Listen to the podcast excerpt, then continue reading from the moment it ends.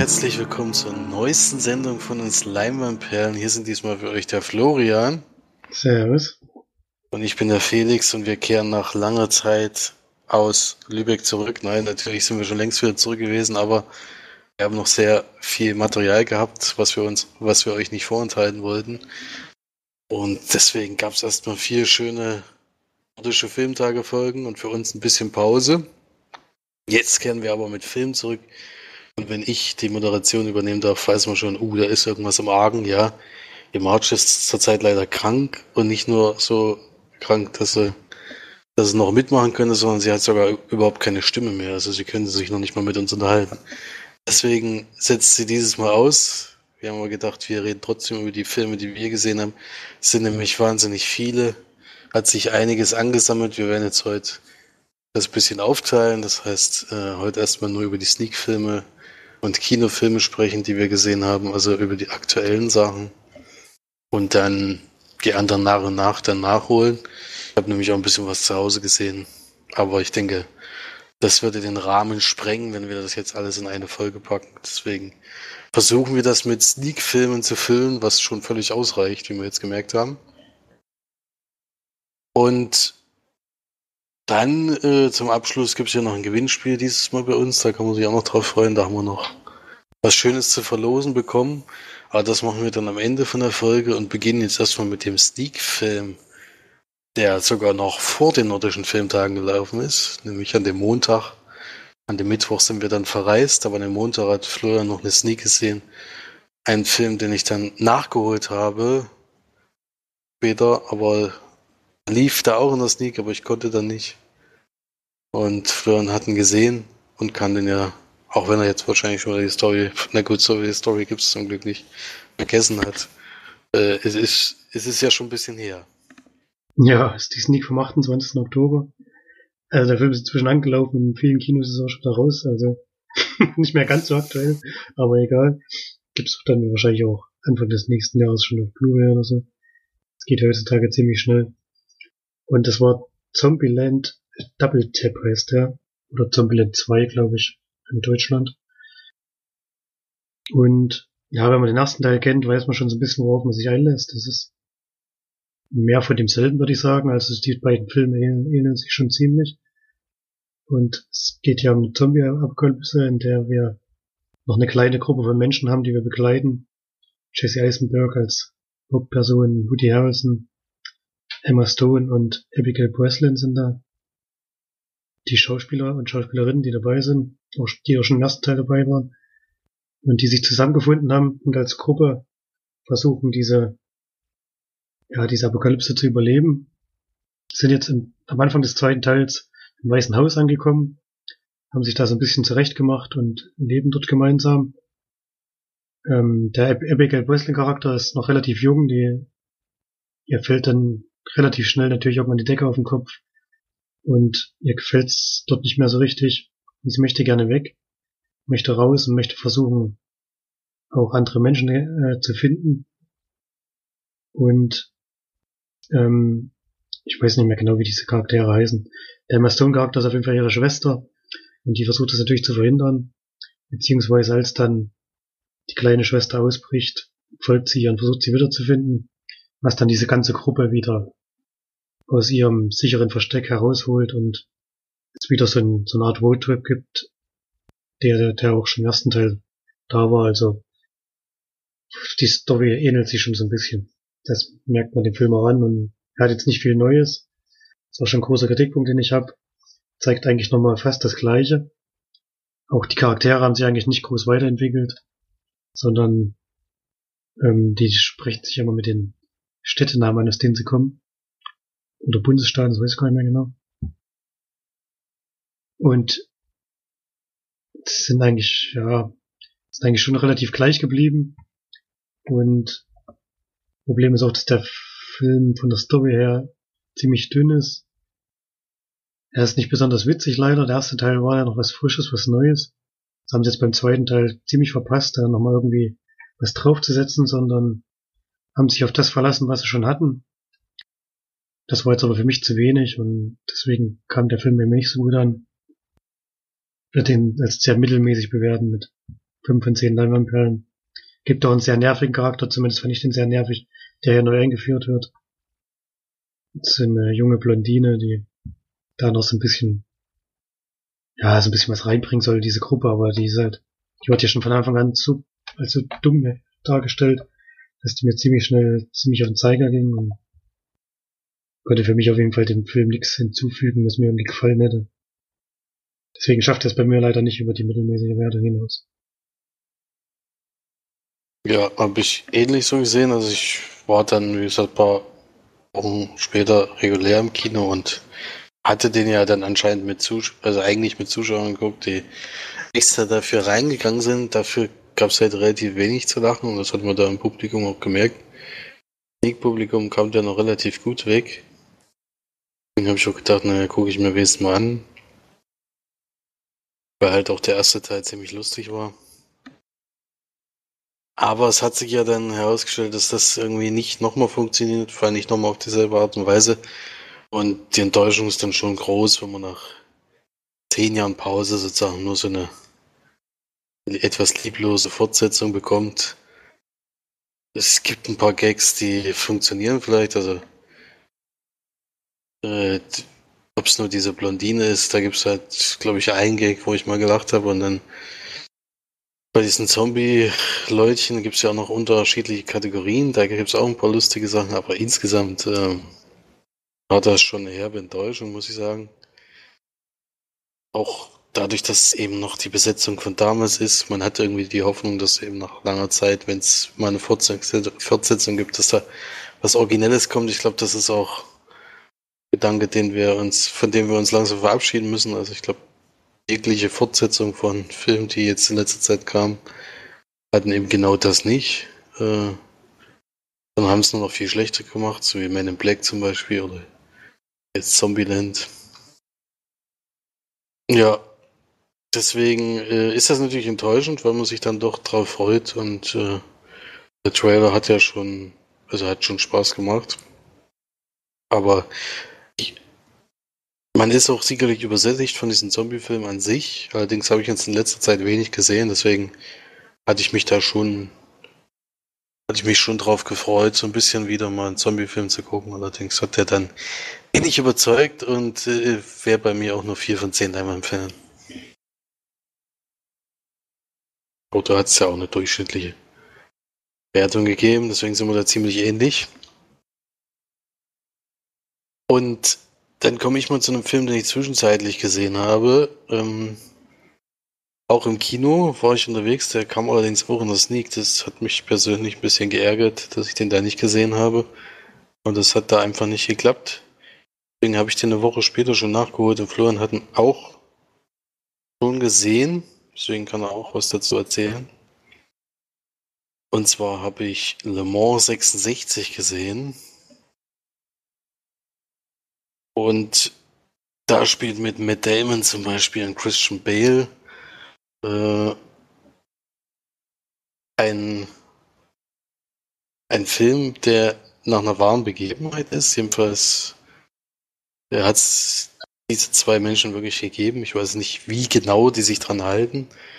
Wer jetzt alles genau passt oder nicht, das weiß ich jetzt nicht, aber es gibt wohl eine Dokumentation, die das sehr genau betrachtet und da hat, gibt es wohl einige Sachen, die da auch gestimmt haben.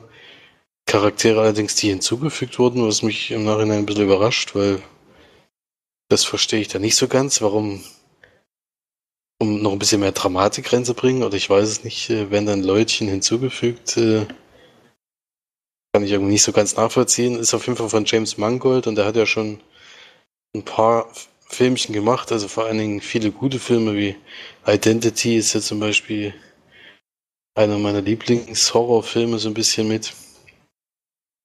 Oder Todeszug nach Yuma und Logan und sowas. Das sind schon alles, alles Knaller, die, äh, viele Knaller, die gemacht hat. Und hier geht es insgesamt 152 Minuten. Ich glaube, das ist vielleicht der Kritikpunkt, der, also den ich jetzt öfters gehört habe, was mich aber gar nicht so richtig gestört hat, denn ich bin selber überrascht gewesen, wie interessant ich das gefunden habe. Erstens überhaupt diese Rennen zu verfolgen, die eben gezeigt werden. Das sind gar nicht so wahnsinnig viele, aber sie sind so gut inszeniert, dass du einfach immer dran bleibst und da würde ich auch auf jeden Fall das Kino empfehlen. Jetzt haben wir da natürlich auch das Problem, dass der so langsam aus dem Kino rauskommt.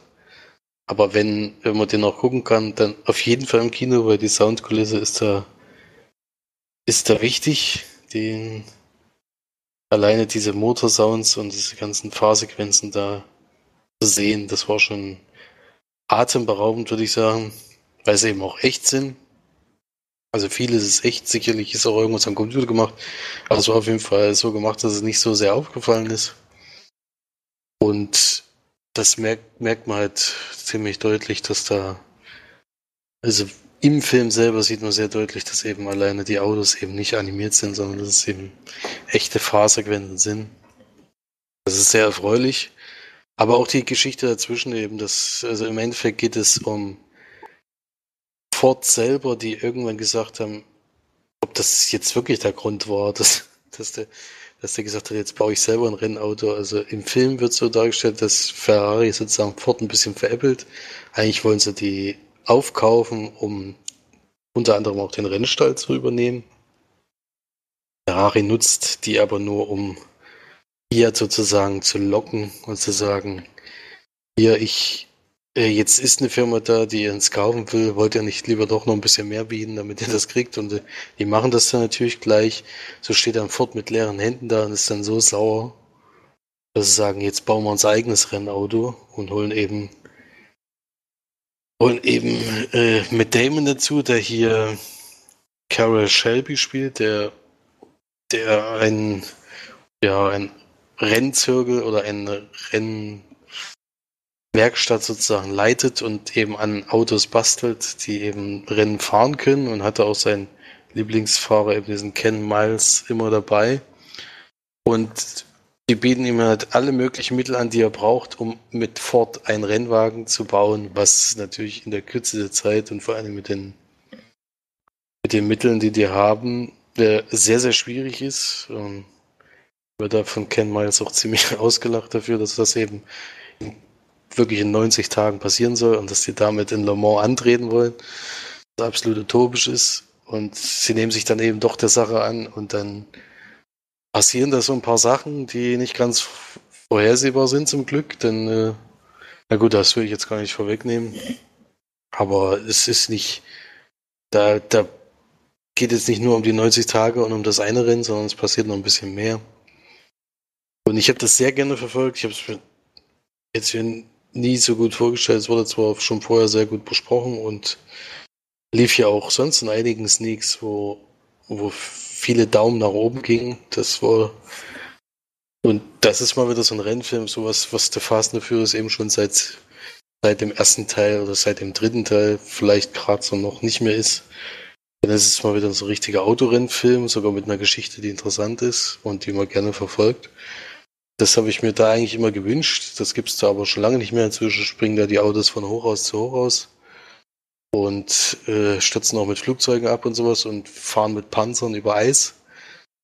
Das ist dann nicht mehr das, was ich mir unter einem Autorennfilm vorstelle. Das ist eher dann sowas wie Rush, wie vor ein paar Jahren oder eben jetzt dieser Film. Also wenn man so einen Film sucht, dann ist man hier sehr gut aufgehoben und für mich ist das auf jeden Fall mit Joker wo wenn das eine völlig falsch äh, andere Kategorie ist, für mich der beste Film des Jahres und würde da auch wieder neun von zehn geben. Also da sehr viel Spaß und hatte sogar überlegt, ihn nochmal anzugucken im Kino, aber da, das hat sich dann leider nicht ergeben. Da wollte ich nämlich eigentlich mit unserem Vater rein, aber der war dann doch zu einem Geburtstag drinne, wo ich nicht da sein konnte, aber wie ich dann festgestellt habe, trotz der Länge des Films war er trotz, äh, trotz allem ziemlich angetan und das ist ja bei unserem Vater nicht mehr so einfach, ihn Film zu empfehlen und der ihm dann auch gefällt. ja. Aber wie fandst du ihn denn? Ich fand ihn wirklich toll. Also ich hätte, ich wusste gar nicht, dass früher Le Mans so ein ja so ein herausstechendes Ereignis war. Das gibt's ja heutzutage immer noch diese 24 Stunden Rennen, aber man hat zumindest so das Gefühl, dass es in der Wahrnehmung, zumindest gegenüber der Formel 1, so richtig, ja, so richtig kleines, ja, nebensächliches Ereignis ist. Damals war das anscheinend was richtig Großes und wenn man da gewonnen hat, auch als äh, Firma, als die den Wagen stellt, war das wohl was richtig Besonderes und heutzutage hört man vielleicht mal noch, wer gewonnen hat, aber so einen richtigen Bass hat es nicht unbedingt. Und das fand ich schon mal spannend.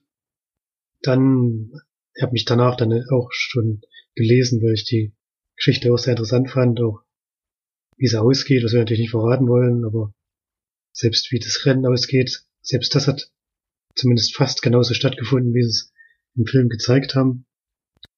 Fand ich schon sehr spannend, weil, weil ich das nicht unbedingt erwartet hatte. Also es war für mich schon ein Moment, den ich, mit dem ich überhaupt nicht gerechnet hatte. Und ja, die Geschichte ist auch sehr dramatisch. Es geht auch sehr viel um Freundschaft. Die beiden, also Matt Damon und also Ken Miles und ich weiß nicht mehr, wie der Mechaniker hieß. Oder der von Matt Damon gespielte. Ähm, die sind halt sehr gut befreundet und darum geht's auch sehr viel, denn zwischen den beiden passiert auch einiges im Film. Die Freundschaft wird auch wirklich mehrmals auf harte Proben gestellt und müssen sich da irgendwie da durchkämpfen. Ich finde, das zeigt der Film auch sehr, sehr gut. Und auch, äh, eben auch, was Ken Miles für, für ein Mensch war. Gerade Christian Bale finde ich wieder richtig, richtig gut in dem Film. Ich bin wirklich zwischen sehr begeistert von dem Schauspieler. Alles, was der in letzter Zeit gemacht hat, hat mir richtig gut gefallen. Ist auch sehr wandelbar in seinen Rollen. Gerade wenn man jetzt Weiß sieht, was ja, ich glaube, ein Jahr her ist oder so wenn man ihn in der Rolle sieht und jetzt in der, die er diesmal gespielt hat, ist ja wieder was Grundverschiedenes und beide Rollen hat er sehr, sehr gut ausfüllen können. Also der Schauspieler hat sich für mich wirklich extrem entwickelt in den letzten Jahren und macht eigentlich jede Rolle sehr gut und es klappt auch in dem Film.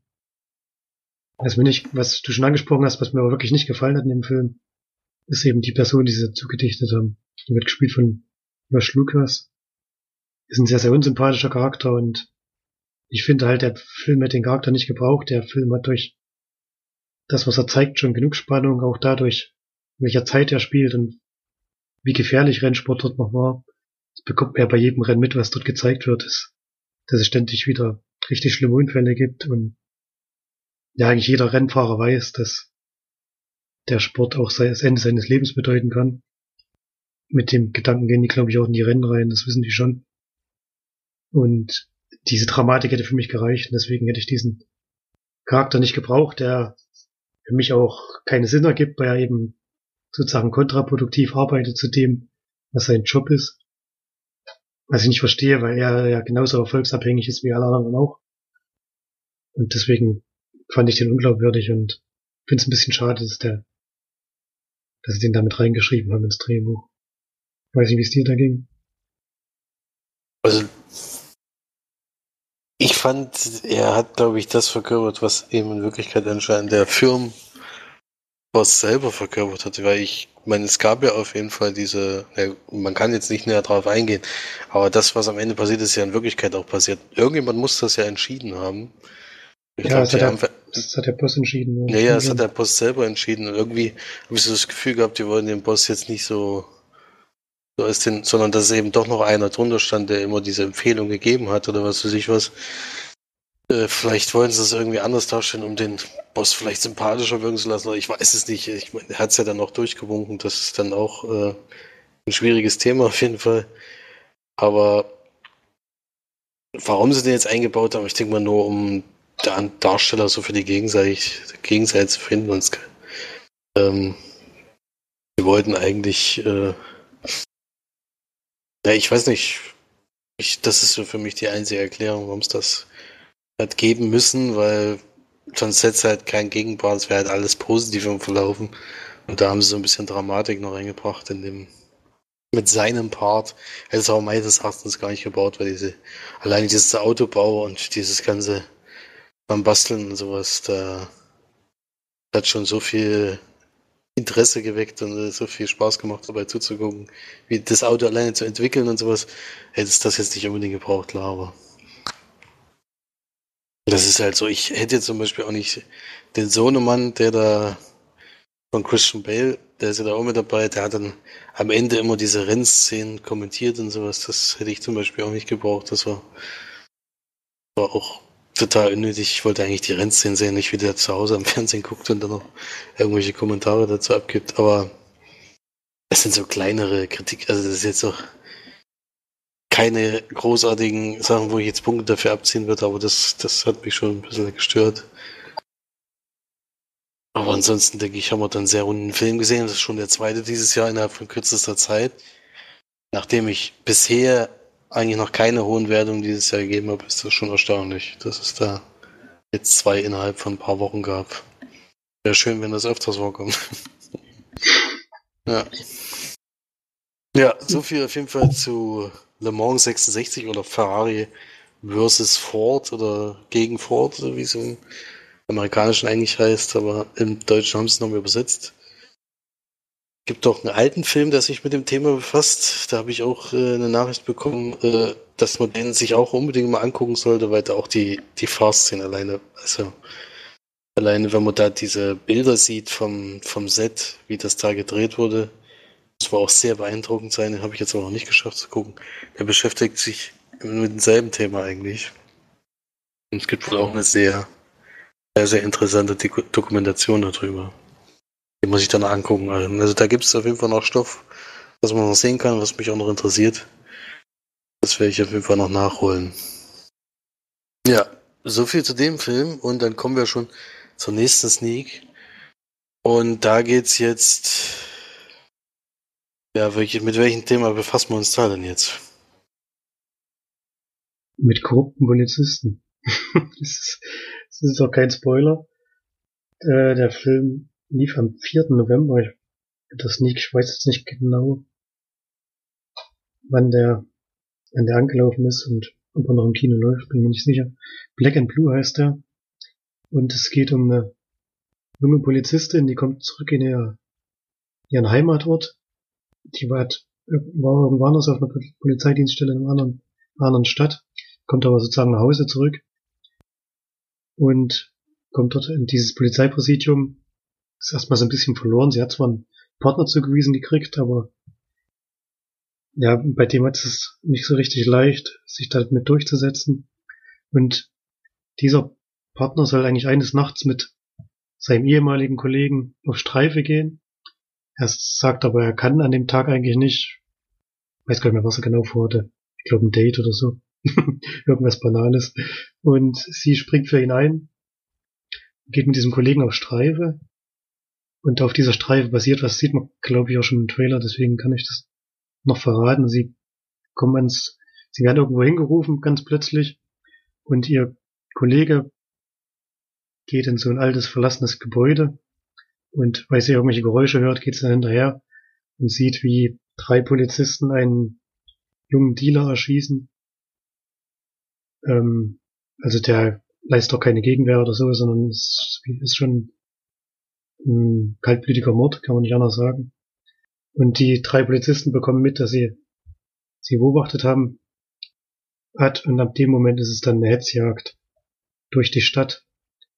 Sie versucht irgendwie zu entkommen und die drei Polizisten schaffen es auch dann noch sozusagen eine Fahndung rauszugeben, so dass alle hinter dieser jungen Polizistin her sind, die dann wirklich versuchen muss, irgendwie zu überleben und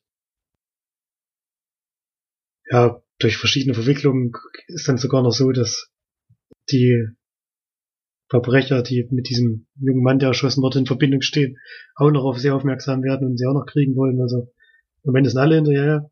sie, muss, sie muss sich dann irgendwie da rauskämpfen und macht es auch mit ja, ganz geschickte Weise, würde ich jetzt mal sagen. Und ist ein ganz geradliniger Actionfilm, finde ich, der ja, den gab's jetzt so ähnlich schon ein paar Mal, also es ist nichts ganz Neues. Ich finde aber, es, ja, zählt seine Story halt geradlinig durch und man darf da jetzt keine große Sache erwarten, also es ist für mich auch nur ein bisschen besser als durchschnittlicher Film, würde ich mal sagen, aber keine herausragende Geschichte oder so. Halt gute Action und mehr braucht's ja manchmal auch nicht für einen ganz ordentlichen Abend, also würde ich so sechs von zehn Leinwandperlen geben. Darf es nichts ganz große Ding erwarten, natürlich. Ja, hätte mich auf jeden Fall auch interessiert, lief auch in der Sneak in Fulda.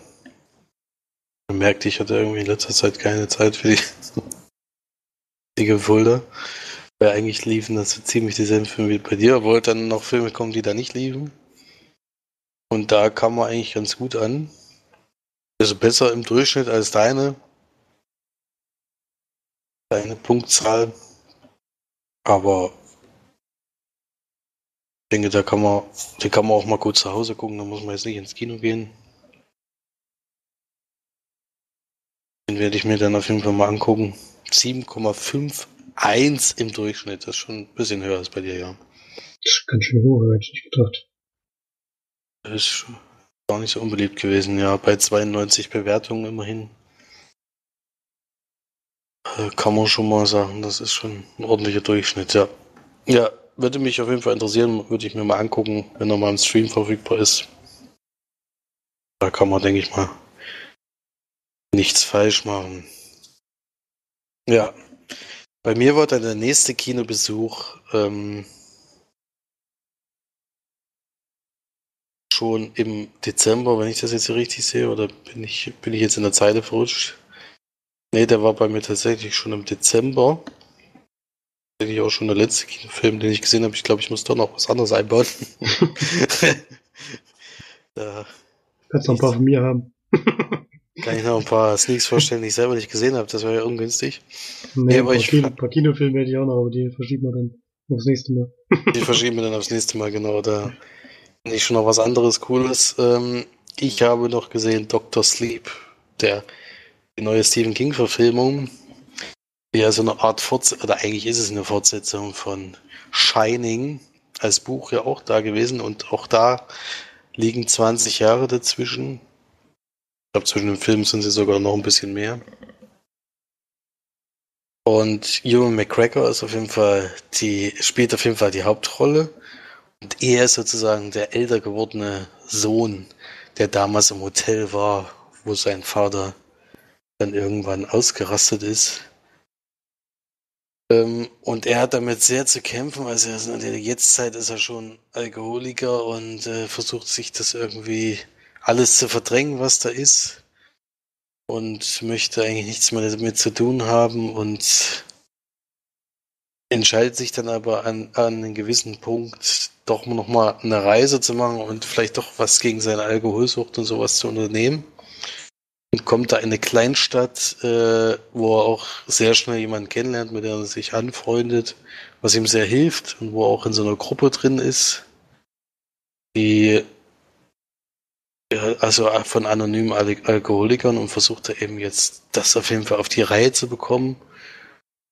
Und nebenbei oder eigentlich die Vorgeschichte des Ganzen ist, dass es eine Gruppe gibt, die das Shining, also diese Gabe, die die nach, nachweislich haben, äh, aus den Leuten herausziehen kann und dadurch Lebenskraft bekommen. Also nicht nur die Fähigkeiten, sondern weitere Lebenskraft. Die leben also nicht nur wie eben ein normales Menschenleben läuft, sondern die leben dann über hunderte von Jahren und so, wenn sie eben diese Scheine bekommen, altern sie einfach auch nicht. Und diese Truppe äh, ist eben auf der Jagd, äh, weitere Opfer zu finden, um denen das zu entwenden. Und sie kommen jetzt zwar nicht auf ihn, aber sie kommen auf, also sie halten sich wohl sehr an, an Jüngere, also eigentlich an Kinder sogar, um das den zu entwenden und es werden viele, viele vermisst.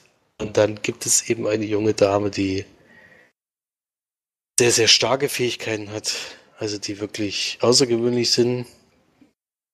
Sie nimmt dann über, über eine Tafel, die an seiner Wand hängt, im Endeffekt Kontakt mit ihm auf und spricht mit ihm und sie kriegt dann auch mit, wie einmal ein Junge entführt wird und eben dem das auch entwendet wird und dann entschließt sie sich, Jagd auf diese Leute zu machen und sie braucht halt seine Hilfe.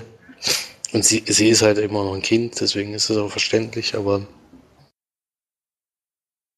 er will eigentlich gar nichts mit, damit zu tun haben, hält sich da völlig raus und sie schafft es ihn aber dann zu überzeugen und dann versuchen sie, was gegen diese Gruppe zu unternehmen.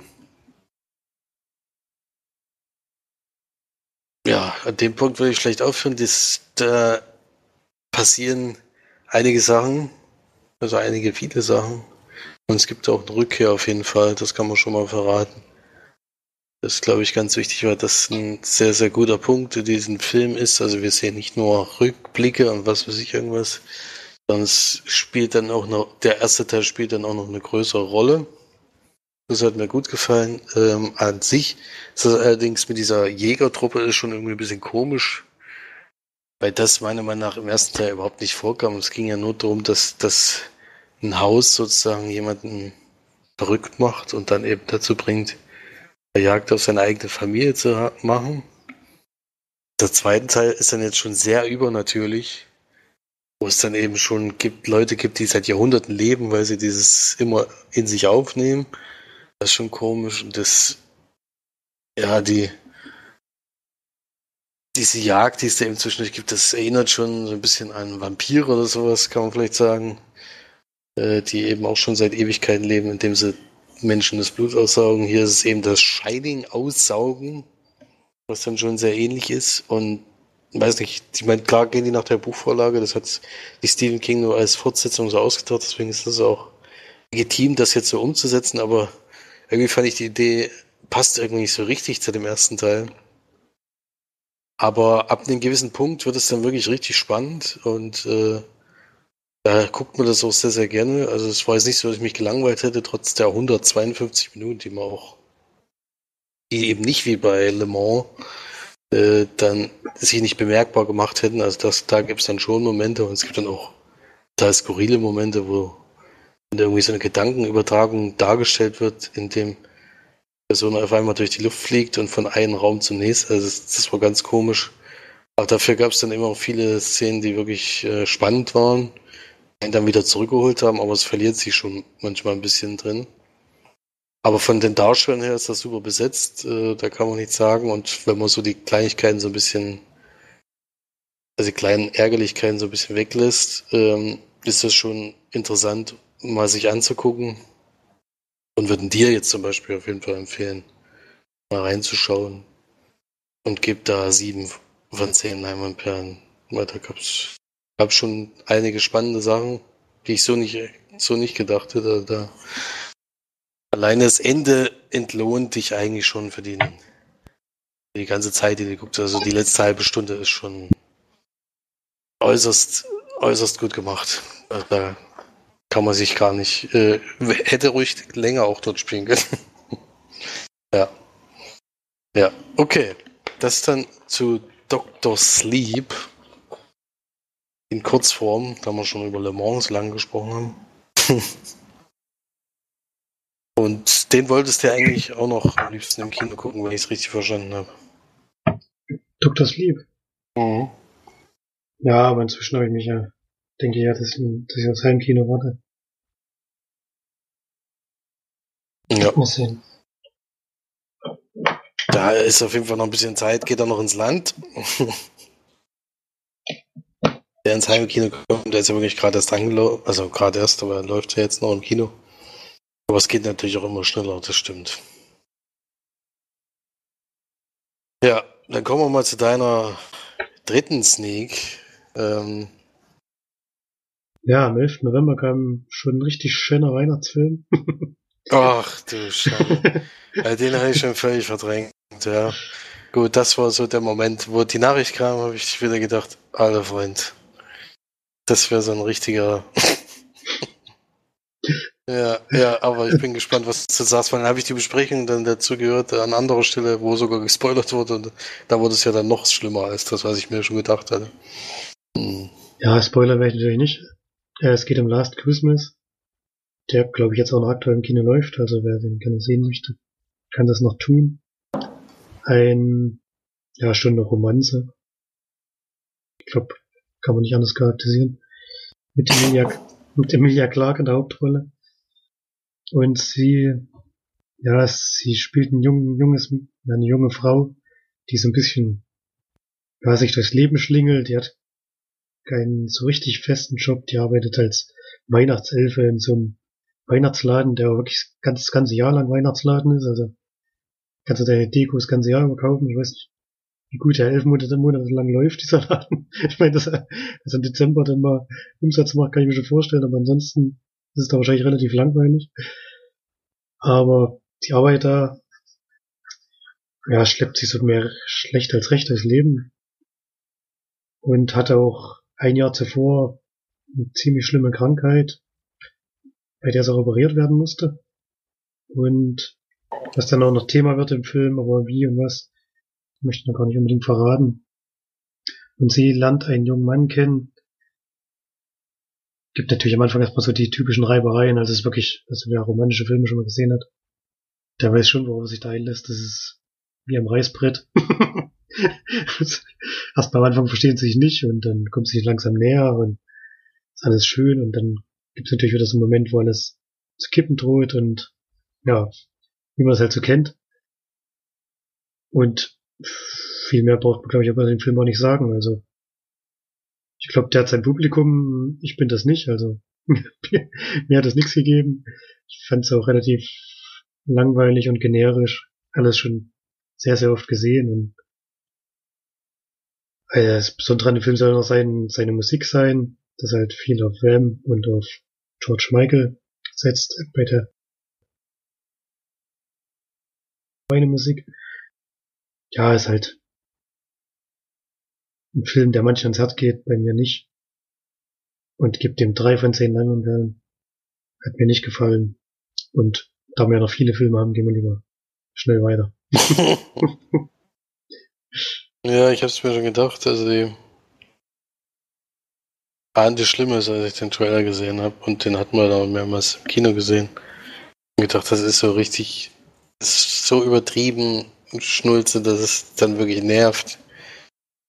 Es ist schon erstaunlich, dass solche Filme noch, äh, dass sie noch so gerne geguckt werden. Da weiß ich auch nicht, das hat sie dann wirklich schon aufgegeben und es ist halt so übertrieben, so, so klischeehaft, so ganz komisch. Das weiß ich nicht, warum es so ein typischer Weihnachtsfilm, wie man eben nicht braucht, meiner Meinung nach. Aber es findet ja sein Publikum und die, wenn die ihren Spaß dran haben, ist das ja alles in Ordnung. Für mich ist das wirklich gar nichts. Und überrascht mich schon immer, dass dann solche Filme noch so beliebt sind. Aber so ist es halt. Dann kommen wir natürlich gleich zum nächsten Film und ich kann jetzt schon von Filmen sprechen, die ich zu Hause gesehen habe.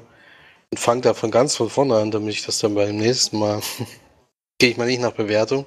Ich habe nämlich sehr gute Filme, aber auch sehr mittelprächtige Filme gesehen. Und beginne erstmal mit einem alten Film, den ich jetzt mal nachgeholt habe, den ich schon lange auf der Liste hatte, nämlich The Cell. Ein Film von 2000 mit Jennifer Lopez in der Hauptrolle. Den kannte ich nämlich noch nicht und der wird ja immer durchaus gelobt, vor allen Dingen als bester Film mit Jennifer Lopez und da gibt es ja nicht allzu viele. Und The Cell ist im Endeffekt äh, ein Film, der ja schon in der Zukunft spielt, denke ich mal, oder er könnte auch in der Jetztzeit spielen. Allerdings haben die eine Einrichtung, die so in der, in der Form nicht existiert. Es gibt die Möglichkeit, über so Gedankenübertragung an einer Maschine in den Kopf eines anderen Menschen zu gucken. Und das ist vor allen Dingen dafür gedacht, wenn Menschen im Koma liegen und es nicht schaffen aufzuwachen, dass dann ein, eine Person in den Kopf des anderen guckt und ihn versucht zurückzuholen und ihm das, diesen Eintritt in das Leben zurück einfacher zu machen. So ist die Idee dahinter und so soll das auch funktionieren. Allerdings äh, gibt es da große Schwierigkeiten, weil diese Welten, in denen die Dame da eintritt, das ist im Endeffekt Jennifer Lopez, die da eine Sozialarbeiterin ist, die sich da immer in die Köpfe reinversetzt und versucht, den Kindern, also in dem Fall ist es ein Kind am Anfang zu helfen. Und der verliert sich aber immer wieder in dem, also man denkt, also sie denkt wohl in dem Moment, jetzt hat es ihn erreicht und jetzt könnte es was werden, aber dann verliert er sich immer in irgendwas und verschwindet wieder. Und da ist dann wirklich so, dass es auch schon seit Monaten geht und wohl nicht funktioniert und dass dann die Eltern sogar aufgeben, sagen irgendwie, glauben wir langsam nicht mehr dran, dass da, dass das wirklich funktioniert, was sie da machen. Und es kostet uns einen Haufen Geld. Und äh, da ist, ist, sie natürlich erstmal sehr ernüchtert, äh, traurig, dass ihr eben da nicht so richtig geglaubt wird oder dass sie vielleicht doch nicht die Fähigkeiten dazu hat, wie man sich vorstellt. Und dann gibt es eben einen Mann, der schon relativ viele Frauen umgebracht hat. Das ist so eine Nebengeschichte, die ja deutlich später eben aufgemacht wird. Er wird dann relativ schnell von der Polizei geschnappt. Also da, wo sie ihm dann auf die Schliche kommen, er hinterlässt immer Nachrichten, also er möchte, möchte eigentlich schon gefasst werden, hat man so das Gefühl. Und bei der Festnahme passiert das, was, was man sich jetzt so vorstellen könnte. Er fällt natürlich aus irgendwelchen Gründen ins Koma. Und das Problem der Polizei ist natürlich, sie haben jetzt keine Aussage von ihm und sie wissen jetzt nicht, ist er, also eigentlich wissen sie schon, dass er der Täter gewesen ist. Aber sie wissen vor allem nicht, wo sein letztes Opfer ist, weil die Dame hat er versteckt, die hat er irgendwo eingesperrt. Und bei ihm ist es so, seine, also da gibt es eigentlich eine Zeit, die abläuft und da wird der Raum, in dem die Person ist, geflutet. Und jetzt sind die natürlich gewaltig unter Zeitdruck, um das noch hinzubekommen. Und deswegen entschließen sich da in diese, in diese Anstalt oder wie man das auch immer nennen soll, zu gehen und versuchen, dass eben dieser Jennifer Lopez Charakter in ihr, in den Kopf des Killers kommt und ihnen sozusagen die Information entlockt, die sie, die sie brauchen, um eben diese Frau noch zu retten, bevor dieses Raum geflutet wird. Ja. So kann man es, denke ich mal, am besten zusammenfassen. Weiß nicht, ist das ein Film, den du schon gesehen hast? 2000 ist ja wirklich schon sehr lange her. Nee, ich glaube, ich habe noch nicht gesehen. Ist auf jeden Fall vom, vom optischen außergewöhnlich, weil natürlich diese Sequenzen, die rein im Kopf da äh, stattfinden, ist natürlich eine reine Fantasiewelt. Also da gibt es irgendwie nicht die, die typische Szene, die man so kennt, also das beginnt zum Beispiel in einer weiten Wüste, wo die dann so ganz, ganz äh, außergewöhnliche Klamotten anhaben und da, äh, da über teilweise fliegen können und sowas. Das ist schon etwas gewöhnungsbedürftig am Anfang, äh, aber dadurch, dass das natürlich eine Fantasiewelt ist, auch nachvollziehbar. Ich meine, in Träumen passieren ja auch immer sehr, sehr skurrile Dinge manchmal, das, das weiß man ja. Und, aber dass das der beste Film mit Jennifer Lopez, ich, ich weiß es nicht. Also ich finde nicht, dass sie jetzt so da heraussticht aus dem Ganzen. Ich meine, die allerbeste Schauspielerin der Welt ist sie ja wirklich eigentlich nicht. Aber da hat es schon okay gemacht auf jeden Fall. Vince Vaughn spielt auch noch mit, den, äh, bevor er auf jeden Fall so bekannt wurde. Hat auch eine ernste Rolle. Ist einer der Polizisten, die den Killer dann auch suchen. Und am Ende ein bisschen abstrus, also es ist dann nicht mehr so ganz nachvollziehbar, was da alles passiert. Es spielt, ist dann so ein Katz-und-Maus-Spiel, der da in dem Kopf stattfindet und da, das soll so ein bisschen horrormäßig sein. Das ist ja auch, glaube ich, ab 18 Jahren. Aber irgendwie kommt der Horror überhaupt nicht so richtig rüber. Also da, da wäre auf jeden Fall mehr drin gewesen. Ähm, an sich war ja die Idee ganz gut. Aber da, äh, es hat irgendwie nicht so ganz funktioniert der Film war auch ein bisschen zu lang, dass man nicht die ganze Zeit dabei geblieben ist. Deswegen gibt es da schon deutliche Abzüge. Äh, ich fand es jetzt gut, dass ich den jetzt mal nachgeholt habe, weil der auch als Horrorfilm ja immer manchmal, also nicht von, nicht von allen, aber von vielen gelobt wird. Und da würde ich jetzt sagen, daher hat man jetzt nicht unbedingt was verpasst, wenn man den nicht gesehen hat. Ähm, die Grundidee ist gut, aber die Umsetzung leider, also wenn man jetzt sieht, ich weiß nicht, ob es damals vielleicht besser war, Jetzt, wo ich ihn jetzt so gesehen habe, fand ich ihn eher durchschnittlich, sogar ein bisschen schlechter als Durchschnitt und würde da vier von zehn Leinwandperlen geben. Aber ich finde es gut, dass ich ihn jetzt mal gesehen habe, dann habe ich das Thema schon mal abgeschlossen. Und zwar sowieso im Oktober. Da war ja eh eigentlich Zeit, ein paar Horrorfilme zu gucken, deswegen hat er ganz gut reingepasst, weil den habe ich tatsächlich noch nie gesehen. Ja, das dann zu, zu The Cell. Und wir gehen weiter. Und jetzt kommen wir aber zu den Film, von dem ich vorher noch nie was gehört habe. äh, da kommen jetzt, glaube ich, sogar zwei in Folge. Oder nee, ich glaube, es kommt noch ein Bekannter dazwischen. Ja, also es ist auf jeden Fall noch einiges zu besprechen, deswegen will ich da gar nicht lange aufhalten. Was kam denn die Woche später an das Sneak? 18. November, ja, ein Film, der ist am 28. November angelaufen. Kann man also vielleicht noch sehen. Die schönste Zeit unseres Lebens heißt der. Ist ein eine französische Tragikomödie, würde ich sagen. Und in der Hauptrolle haben Daniel Ortieu oder so, weiß ich genau, wie ausgesprochen wird. Den kennt man auf jeden Fall von, ja, wie hieß denn das mit den Töchtern? Monsieur Claude und seine Töchter? Genau, genau. Da spielt auch die Hauptrolle. Und hier spielt er so einen, ja, relativ missmutigen Menschen, der seiner Familie ziemlich schwierig auskommt. Am Anfang des Films haben sie gerade so ein Essen als Familie, wo der Sohn so ein bisschen seine beruflichen Erfolge erzählt und der Vater kann sich aber darüber nicht so richtig freuen, sondern macht sich auch so ein bisschen lustig und findet das nicht so herausragend, was da jetzt passiert ist. Hat aber selbst, ja, in seinem Beruf, er ist Comiczeichner, also äh, freiberuflich und da kriegt er nicht immer gute Aufträge und hat auch so seine Probleme. Und ziemlich schnell am Anfang des Films öffnet ihm auch seine Frau, dass sie fremd geht und ihn auch verlassen möchte und die Scheidung will. Und ja, das kann ich so einfach zu erklären. Es ist dann so, dass ein Freund seines Sohnes ähm, war auch früher im Jugendtag ein Freund der Familie und die Familie hat ihm sehr geholfen. Und dieser Freund hat eine Firma gegründet. Das ist so eine, ja, das ist die, ja, am Anfang kam es mir vor wie die Nebengeschichte, aber die beiden Geschichten verzweigen dann ziemlich schnell. Und zwar macht seine Firma, stellt Ereignisse des Lebens nach, die für die Menschen sehr besonders waren.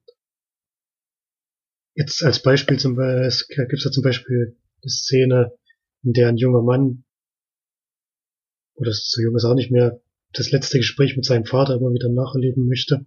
Der Vater wird dann eben von irgendeinem Schauspieler die Rolle übernommen. Und der trifft sich immer wieder mit ihm zum Abendessen. Und sie haben immer wieder das, das Gespräch und vor allem die Verabschiedung sozusagen, die letzte, bevor sein Vater dann verstorben ist. Und das kann er damit immer wieder nachempfinden. Und dieser junge Mann, der die Firma gegründet hat, möchte gerne unserem Hauptcharakter eine Freude machen, denn in Jugendtagen hat er ihm mal geholfen. Deswegen schenkt er ihm sozusagen eine dieser Ereignisse, die er nach, also nachstellen lässt. Und jetzt muss man, Victor heißt er genau, Victor heißt die Hauptfigur. Und Victor nimmt sich die, äh, sucht sich die, das erste Treffen mit seiner jetzigen Frau, also, also oder mit seiner jetzt in Trennung lebenden Frau, sucht er sich aus und möchte das gerne nochmal erleben. Und das sehen wir dann im Film, wie das passiert und auch was das mit ihm macht. Wie das vielleicht auch seine Perspektiven verändert und ja, was, was das mit seinem, was mit seinem Leben dann dadurch passiert. Ich weiß nicht, ob ich das gut erklärt habe. Konnte, konnte man dem halbwegs, halbwegs folgen? ich weiß jetzt immerhin schon mal, was, was mit der Firma gemeint war, aber den Titel verstehe ich nicht so ganz, weil irgendwie klingt es ja erstmal sehr deprimierend, was da passiert. Also ja, was der Anfang. Die schönste Zeit unseres Lebens ist dann, glaube ich, die Phase, die die sozusagen Ach so, das, das die Firma, die Firma sozusagen an sich ist das ja, ist damit gemeint, genau. ja. Nicht er selber jetzt in seiner Geschichte wahrscheinlich. Hm. Na, für ihn ist das, er lässt sich auch die schönste Zeit seines Lebens nachstellen, sozusagen, und erlebt die nochmal neu. Und da, ja, da passiert ja auch was mit ihm.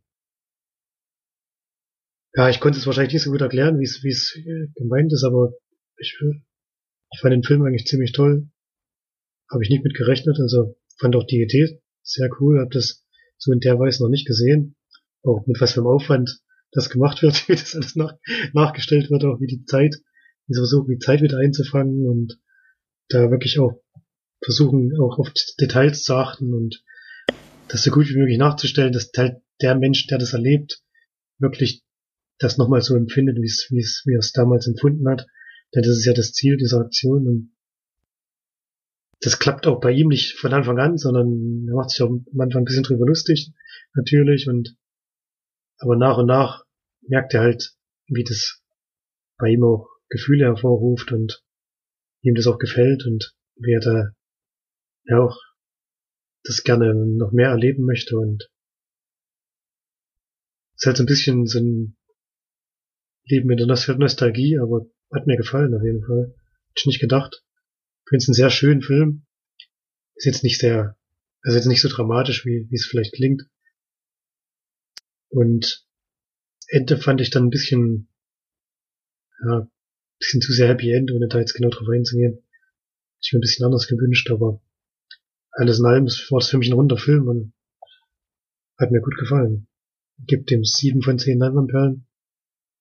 Geht fast zwei Stunden, ist ein bisschen zu lang, finde ich, aber ja, man merkt es jetzt nicht unbedingt extrem. Also passiert schon noch einiges. Und kann man sich dann auf jeden Fall zu Hause mal fürs Heimkino vormerken. Das Kino muss man jetzt vielleicht nicht unbedingt gehen. Dann lieber in Le Mans. Aber den, den kann man schön im Heimkino auf jeden Fall mal gucken. Für ein gutes Gefühl abends. Da passt er eigentlich ganz gut. Mhm. Ja, das klingt ja schon mal sehr gut.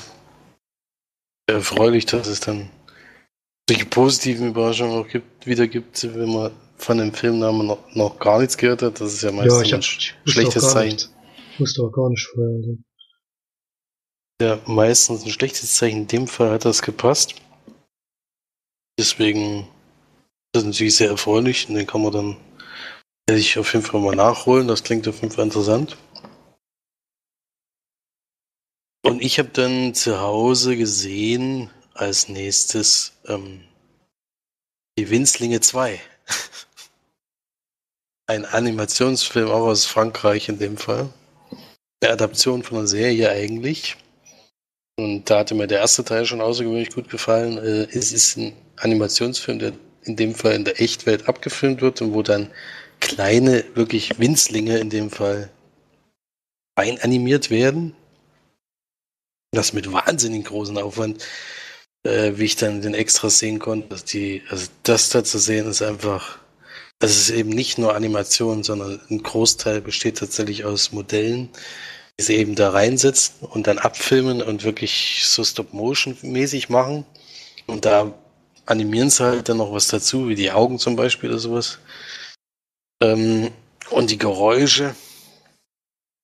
ansonsten ist es eben Film, wo äh, also es geht ja immer um eine Gruppe von, von Ameisen zum Beispiel und Marienkäfer. Und eine Marienkäferfamilie, da, die sind halt nachts in einem Laden zufällig und dort werden eben Sachen verpackt, die irgendwo hingeschickt werden und eine, ein Familienmitglied fällt da eben in einen Karton und wird nach in die Karibik auf jeden Fall verschickt.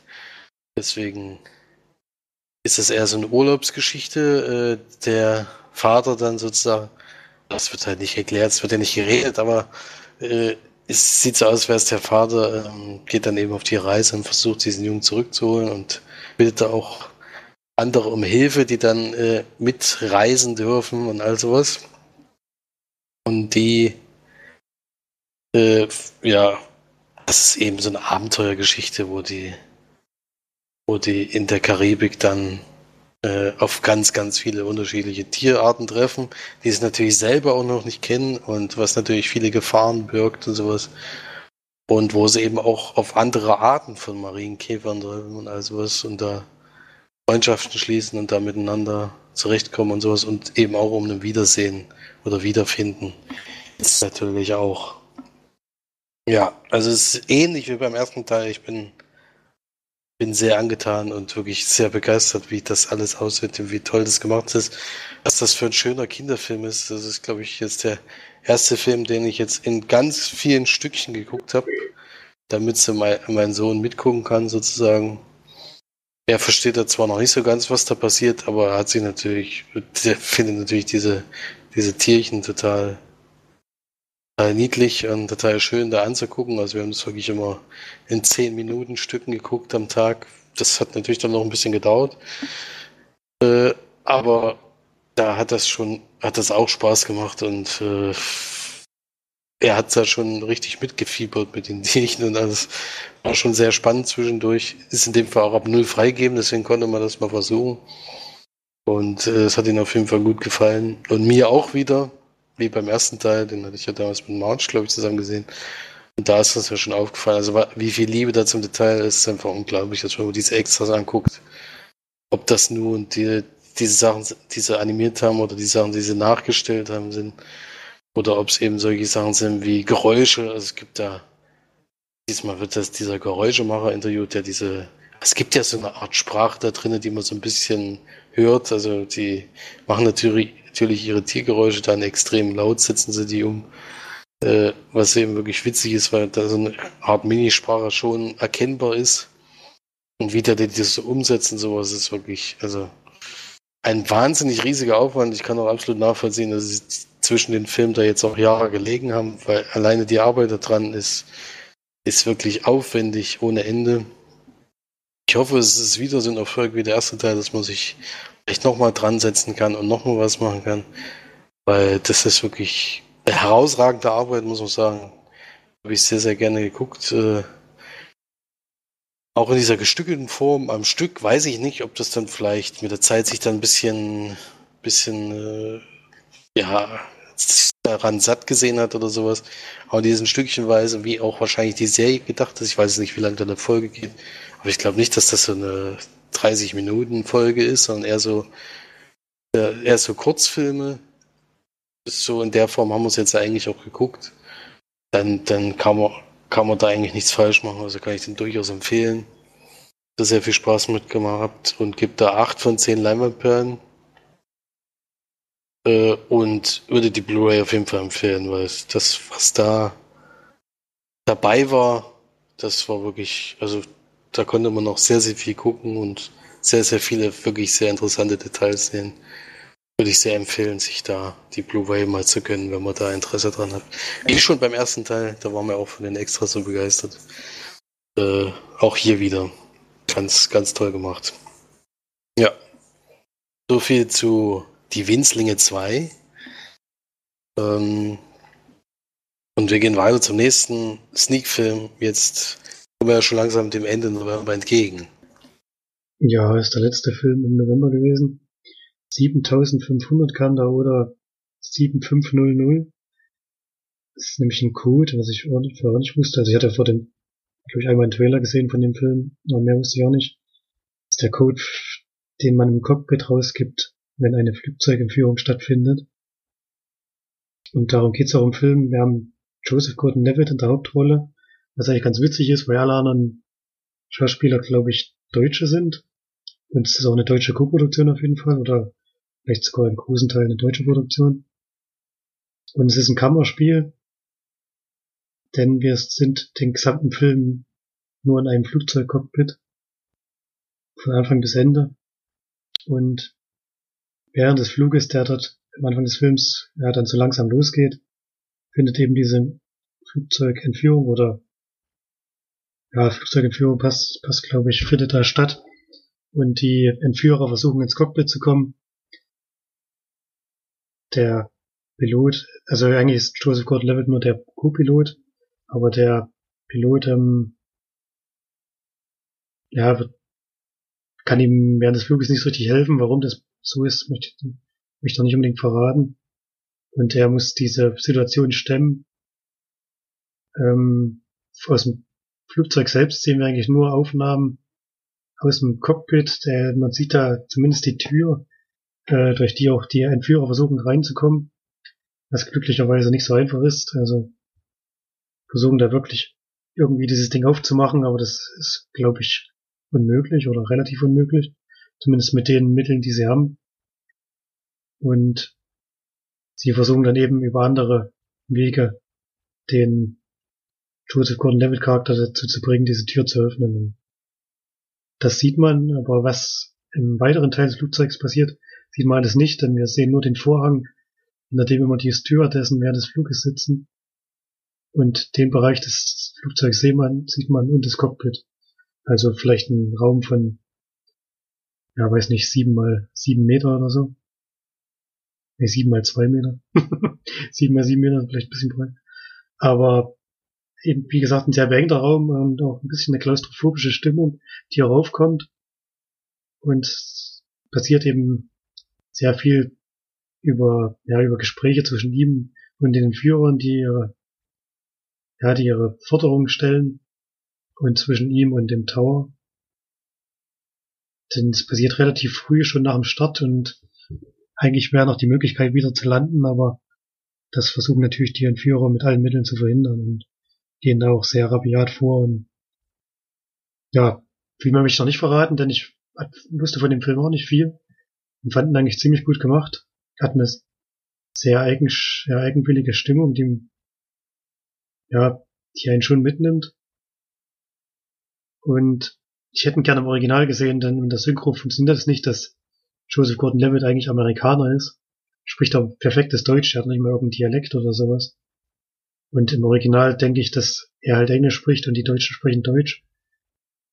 Ich glaube, das funktioniert dann noch ein bisschen besser und man merkt schon, ja, dass bei der Synchro wahrscheinlich ein bisschen was verloren geht, was ich schade finde. Weil der, das, ich fand es auf jeden Fall eine gute Idee, wie es gemacht ist.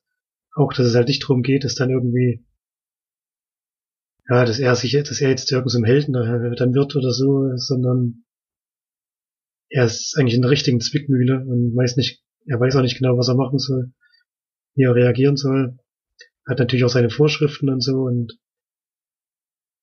ja, man fühlt schon so ein bisschen mit ihm, denn er sitzt da so fest und kann nicht wirklich was gegen die Situation unternehmen, sondern kann es eigentlich nur aussitzen und das ist ja nicht unbedingt das, was er möchte.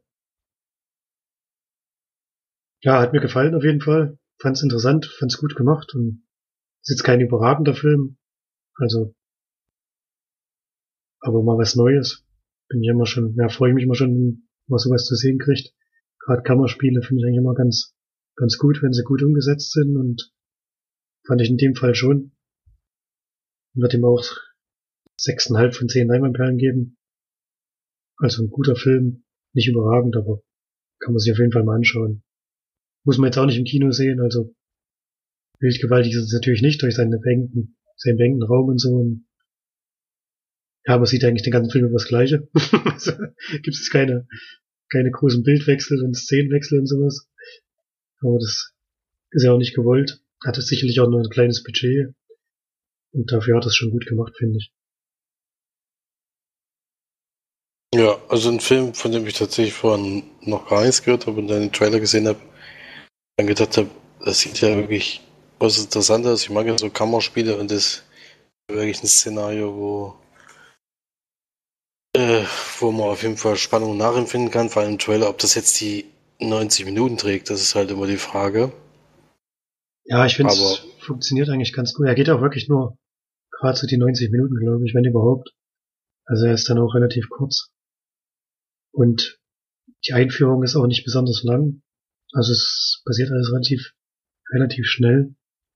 Und selbst die fand ich interessant, weil man war ja noch nicht im Cockpit bei so einem Start dabei und das läuft dann schon, glaube ich, so relativ professionell ab, wie das auch ablaufen sollte. Und fand ich schon auch interessant. Und dann, wenn die Entführung losgeht, ab dem Zeitpunkt ist es schon sehr spannend. Auch weil man halt, ja, weil man halt merkt, wie er zwischen den Stühlen sitzt und nicht so richtig was, was unternehmen kann, was er eigentlich gerne möchte das ist schon für ihn auch eine sehr, sehr, sehr, sehr schwierige Situation. Ja, nee, das klingt auf jeden Fall sehr interessant. Würde ich auf jeden Fall gerne gucken. Und ich denke, dass der dann spätestens, wenn er am Home im Heimkino-Format äh, vorhanden ist, dass ich den dann auf jeden Fall mal gucken werde. Im Kino hat man da, glaube ich, relativ wenig Chancen. Also der ist hier auf jeden Fall er müsste ja eigentlich schon angelaufen sein, ne? Also, ich muss ein bisschen nochmal schnell recherchieren. Also bisher habe ich den hier nirgendwo gesehen, dass den gucken gibt es auch ein relativ kleiner Film, denke ich, deswegen. Ja, der hat auch wahrscheinlich auch Mini-Budget gehabt und mhm. merkt man auch bei manchen Schauspielern, aber ich finde, er macht das schon sehr gut, also. Haben sie auf jeden Fall einen sehr guten Hauptdarsteller gefunden, das muss man Ja, ich wundert mich auch, dass, dass jetzt ein internationaler dabei war. Ich weiß nicht genau, was war sicherlich noch eine Co-Produktion. Aber ansonsten sind es, glaube ich, nur, man kriegt das halt in der Synchro nicht so mit, deswegen bin ich mir auch nicht hundertprozentig sicher, aber ich glaube, die restlichen Schauspieler sind alles Deutsche. Also, ich will, ich will es aber nicht komplett drauf festlegen, weil es auch unbekannte Schauspieler waren dann. Er ist wirklich der Einzige, den man jetzt so richtig kennt. Oh ne, da startet das am 26. Dezember. Oh, na gut, dann hat man noch ein bisschen Zeit, um den zu gucken. Aber ob der dann natürlich kommt, das weiß ich jetzt noch nicht. Aber wahrscheinlich dann trotzdem was fürs Heimkino. Also das klingt eher für einen perfekten Heimfilm. den muss man nicht zwingend im Kino gucken. Nee, das stimmt. Aber mal sehen. Ist, hat auf jeden Fall mein Interesse geweckt. Das auf jeden Fall. Gut, dann kommen wir zu meinem nächsten Film. Äh, ich habe ein bisschen was nachgeholt, was jetzt so langsam auf DVD und Blu-ray rausgekommen ist. Ähm, die Filme, die ich im ersten Halbjahr verpasst habe, die mich aber schon interessiert haben, unter anderem Meisterdetektiv Pikachu. Und der Hammer-Titel auf jeden Fall. Eigentlich äh, basiert das auf, auf Pokémon und eigentlich äh, gibt es auch ein Spiel, was Meisterdetektiv Pikachu heißt. Aber wenn ich es richtig verstanden habe, also bei Pokémon kann ich noch mitreden, Meisterdetektiv Pikachu nicht, das Spiel habe ich nicht gespielt.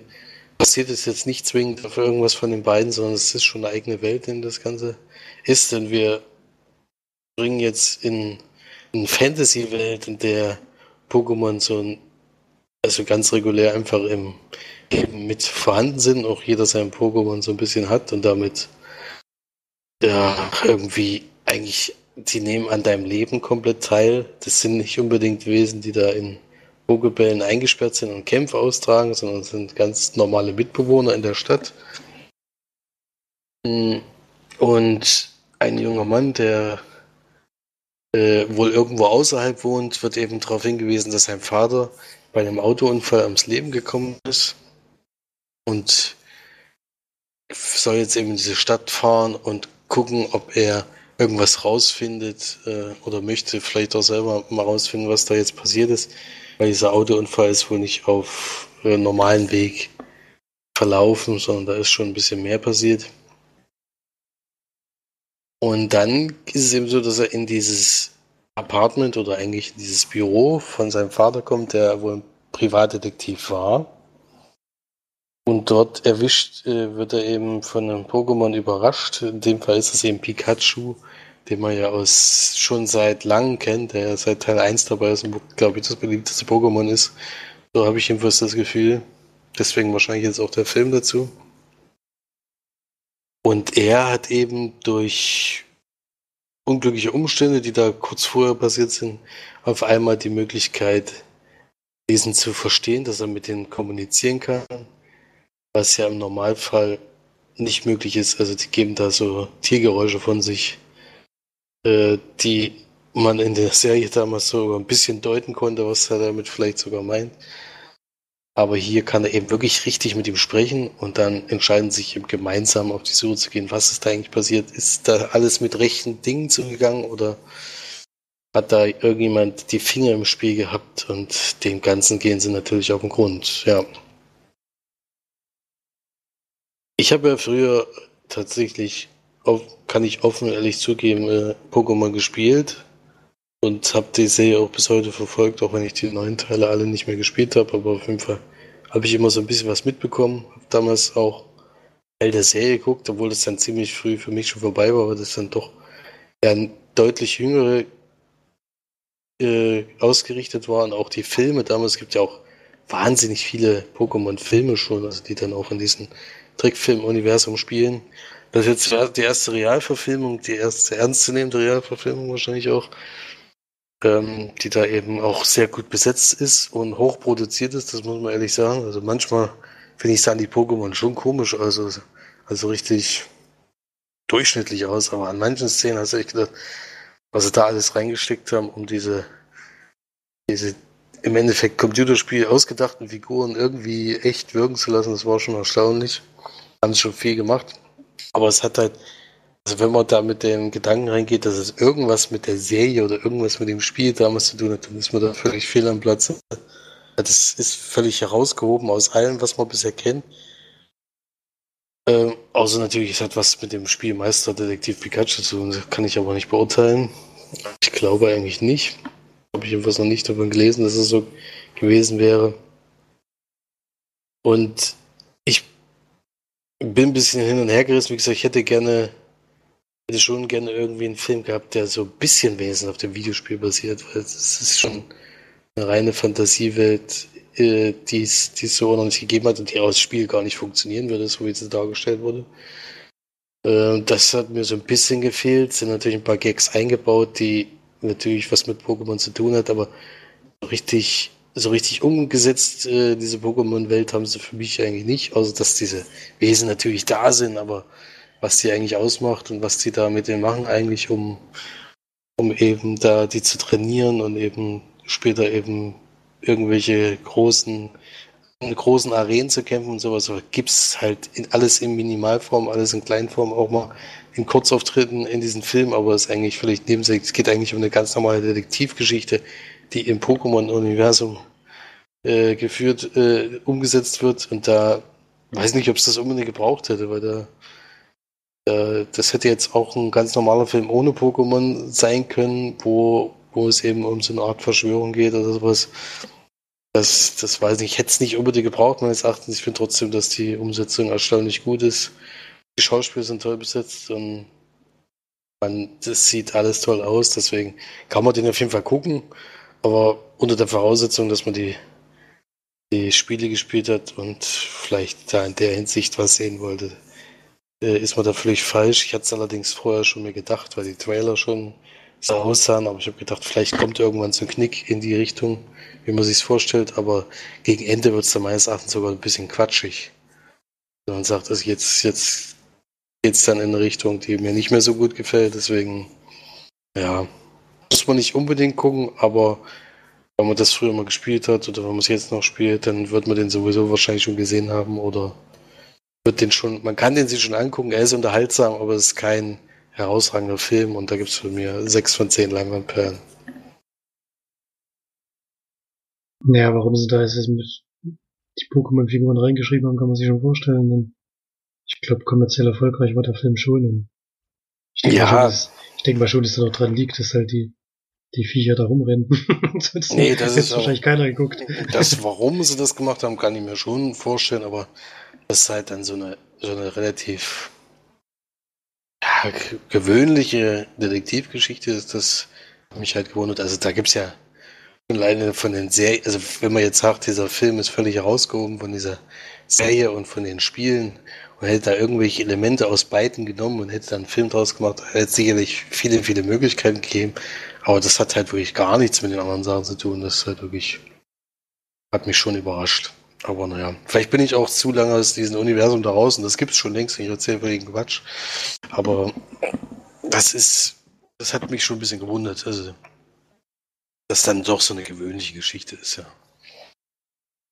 Ja, aber das zu Pokémon Meisterdetektiv Pikachu und dann kannst du ja weiter mitmachen mit der ersten Sneak im Dezember und wir nähern uns dem Ende sozusagen. Zwei haben wir noch, ja. Ähm, 2. Dezember war das. Da kam The Peanut Butter Falcon. Ein, ja, ein viel guten Movie. Wie die Kategorie immer so schön heißt. Und es geht um Zack. Der wird auch gespielt von Zack. Zack Gottsagen heißt er. Ein junger Mann mit Down-Syndrom. Und natürlich spielt auch im Film dann eine Rolle eines jungen Mannes mit Down-Syndrom. Der wohnt ja, in einem Altersheim. Seine Familie konnte ihn anscheinend nicht mehr versorgen und deswegen haben sie ihn abgegeben. Und es gibt wohl in Amerika nicht so richtig, ja, nicht so richtige Orte für behinderte Menschen. Zumindest kam das im Film so rüber, was ich auch nicht wusste. Weiß auch nicht genau, ob das dann wirklich immer so ist oder ob es jetzt nur in der Gegend, in der er groß geworden ist, so war, dass halt da sozusagen keine Einrichtung gab für behinderte Menschen. Deswegen war er in einem ganz normalen Altenheim mit untergebracht wird auch von der von der Altenpflegerin mit, äh, mit äh, versorgt sozusagen. Und der merkt aber natürlich, also er ist, das merkt man auch im Film, er ist kein dummer Mensch. Er merkt schon, was da los ist und dass er halt zwischen diesen ganzen alten Menschen lebt, die natürlich, er ist Anfang 20, glaube ich, die überhaupt nicht zu ihm passen und möchte da weg. Und unternimmt er auch immer wieder äh, Fluchtversuche. die auch manchmal scheitern natürlich. Und einmal schafft es aber und kommt da weg und trifft dann auf, mal schnell schauen, wie der hieß. Auf jeden Fall gespielt von Shia LeBeouf, Tyler, genau. Trifft auf Tyler. Der hat auch gerade so seine eigenen Probleme, der ist eigentlich Krabbenfischer, aber sein Bruder ist vor kurzem verstorben, der, dem auch wohl das Stück des Flusses äh, gehört hat, auf dem sie immer äh, die Krabben gejagt haben. Oder ja, gejagt, nicht gefischt. und darf das eigentlich nicht mehr, er macht es aber trotzdem und kommt deswegen mit dem neuen Besitzer in Problem, also in Probleme, ja, Man muss von dort fliehen. Und in dem Moment treffen die beiden aufeinander und ja, gehen dann, ja, raufen sich so ein bisschen zusammen, kann man sagen. Also am Anfang, wie es halt meistens so ist, mögen sie nicht, also, ja, was heißt mögen sich nicht. Tyler ist natürlich, der ist, äh, ist natürlich erstmal ein bisschen abgeschreckt, sag ich mal, und möchte ihn eigentlich wieder loswerden, aber zwischen beiden entwickelt sich da natürlich auch eine kleine Freundschaft und sie gehen dann gemeinsam des Weges, denn äh, Zack möchte gerne möchte gerne Wrestler werden und hat auch so ein ja so ein Vorbild, zu dem er gerne möchte, der auch eine Wrestling-Schule hat, in die er mit eintreten möchte und dort trainieren will. Und Tyler verspricht ihm dann, ihn dort abzuliefern und beide versuchen dorthin zu kommen. Und gleichzeitig versucht eine junge Dame aus dem Altersheim, ihn, den jungen Mann wiederzuholen, um ihn dann halt wieder dort zurück in die Pflege zu bekommen. Ja, und dann ist es ein Roadtrip, allerdings größtenteils zu Fuß, also vom Tempo her ein bisschen entschleunigt natürlich, aber geht noch sehr viel die Chemie zwischen den beiden, auch um Gespräche und natürlich aber über lustige Begegnungen und lustige Situationen, die sie geraten. Und ja, wie gesagt, ein Feel-Good-Movie.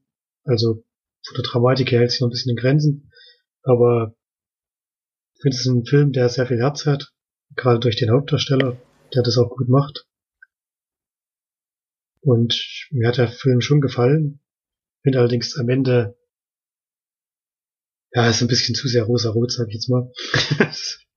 das mag ich dann immer nicht so, wenn alles, wenn alles sozusagen sich im Wohlgefallen auflöst und ja, alles, alles relativ gut ausgeht, sage ich jetzt mal. Also es gibt jetzt nicht ganz große Dramatik. Fand ich ein bisschen schade, weil das, weil die Möglichkeit da gewesen wäre, aber das haben sie so ein bisschen verpasst. Da vielleicht mal ein anderes Ende, Ende zu machen, als man von solchen Filmen halt kennt. Da geht er dann schon sehr in die in die generische Richtung, die man schon oft gesehen hat. Aber wie gesagt, ein Film, der, der einen gut mitnimmt, der auch wirklich sehr, sehr leicht ist, sehr, sehr beschwingt und einen guten Gefühl rausschickt. Und den kann man schon mal mitnehmen auf jeden Fall. Und gibt dem sieben von zehn Leinwandperlen. Wie gesagt, aus dem Grund, dass für mich dann am Ende ein bisschen ein Alleinstellungsmerkmal fehlt. Also man hat wirklich schon oft solche Filme gesehen, wie der, der jetzt auch ist. Und ja, hat halt einen tollen Hauptdarsteller, finde ich, der das auch wirklich gut macht. Ich fürchte auch, dass bei der Synchro ein bisschen was verloren geht. Ich hätte ihn lieber im Original gesehen, aber das kann man sich natürlich bei der Sneak nicht aussuchen, aber ich glaube, da wäre vielleicht sogar noch ein bisschen besser gewesen. Ja, aber so ein Film, wo ich gedacht habe, den Filmtitel geschrieben ist, hä? Was ist das jetzt hier eigentlich? ich habe den Trailer schon öfter mal gesehen. Ich hätte schon gedacht, es wäre eigentlich schön, wenn das nie kommt, aber habe ich auch. Den habe ich tatsächlich noch nie, noch nie, also so lustig, dass dann, dass dann die Trailer auch bei euch kommen, dass da, also den habe ich noch nie, noch nie mal, noch nicht mal den Namen gehört oder noch nicht mal ein Bild davon gesehen. Und, ja, ist schon witzig irgendwie. Manchmal. Ja. Hätte ich, hätte, würde ich mir auf jeden Fall auch angucken, habe ich mir auf jeden Fall auch auf die C-Liste gesetzt. Must-C-Liste, vielleicht nicht, aber auf die, ich auf jeden mal gucken. Liste. Und gehe dann zu meinem Film, den ich im Kino verpasst habe und dann jetzt nachgeholt habe, den zweiten sozusagen, den ich dann kurz darauf schon gesehen habe, nämlich Shazam. Ausrufezeichen der neue Film aus dem DC-Universum, wo man ja manchmal mit ganz okayen Filmen und manchmal mit richtig schlimmen Filmen beglückt werden. Ähm, und Shazam ist wirklich so ein Superheld. Ich mag ja immer gerne, wenn ich so Origin-Filme sehe von, von Superhelden, von denen ich wirklich noch gar nichts gehört habe. Also die, wo ich, also ich den Na ich kannte noch nicht mal den Namen, bevor das dann irgendwie als Film rauskam. So, so wenig bin ich in diesem Comic-Universum unterwegs. Und es ist im Endeffekt auch schon ein Comic, den es seit Ewigkeiten gibt. Äh, und ja, wie fasst man es am besten zusammen? Also es ist so, dass, dass ähm, es einen, einen Menschen auf der Welt gibt, sozusagen, der so eine Art Zauberer ist, der auch Shazam genannt wird und der das schon seit Jahrhunderten macht. Und dadurch, dass der jetzt langsam in dem Alter ist, dass es seine Kräfte nachlassen, sucht er eigentlich einen würdigen Nachfolger. Problem ist allerdings, dass, dass es gibt eine Auswahl von Menschen, die da, da gerne hin, also die da immer mal wieder hinkommen in seine Höhle, die es da so gibt. Also das gibt wohl der schickt da immer irgendwas, irgendwelche Sachen los, um diesen würdigen Nachfolger zu finden, der wohl reinen Herzens sein muss und sozusagen ohne Lügen oder sowas auskommt. Und das gelingt ihnen aber schon seit Jahren nicht. Also der stellt ihnen dann eine Prüfung, wenn sie vor Ort sind. Und das funktioniert einfach nicht, denn die sind leider immer, immer wieder nicht fähig, diese Prüfung zu meistern, was ihn sehr frustriert. Und es ist wohl so, dass in seinem Saal oder Höhle oder wie man das dann nennen soll, äh, unter, äh, hält er böse Mächte gefangen, schon seit Jahrhunderten und das soll auch weiterhin so passieren. Und wenn seine Kräfte weiter nachlassen, werden die irgendwann freikommen und die würden natürlich die Welt bedrohen und die Welt dem Untergang nahe bringen oder wahrscheinlich auch dazu bringen. Versucht er natürlich zu verhindern, aber so langsam läuft ihm die Zeit davon. Und dann äh, gibt es halt diesen jungen Mann, der dann irgendwie dahin kommt und dann auch die Kräfte übertragen gibt, aber nicht aus, aus den Gründen, sondern dann wirklich aus den Gründen, dass er einfach keine Möglichkeit mehr sieht und ihm das dann doch gibt. Und das ist eben wirklich ein, ein 14-jähriger Junge oder ja, 14-jährig würde ich jetzt mal so einschätzen, der dann eben wieder nach Hause springt und denkt, na gut, ist, ist jetzt nichts Schlimmes passiert, alles ist in Ordnung. Und dann, wenn er Shazam sagt oder jemand anders sagt, dann springt er halt in diese Superheldenfigur, die dann eben deutlich größer ist als er und deutlich stärker und eben im Superheldenanzug. Und dann hat er halt diese über, übermenschlichen Fähigkeiten. Also in dem Fall ist er eigentlich unbesiegbar, hat man das Gefühl.